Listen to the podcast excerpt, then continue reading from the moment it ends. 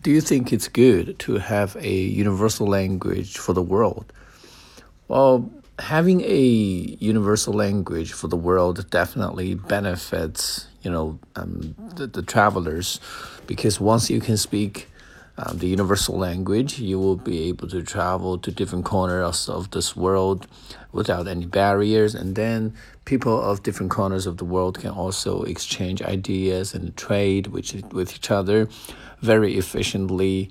And I think that that's a really good thing economically. However, and the downside of this phenomenon is that a lot of minor cultures and and minor languages might extinct.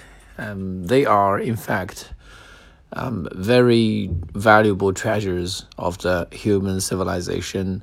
We cannot just let them disappear like that.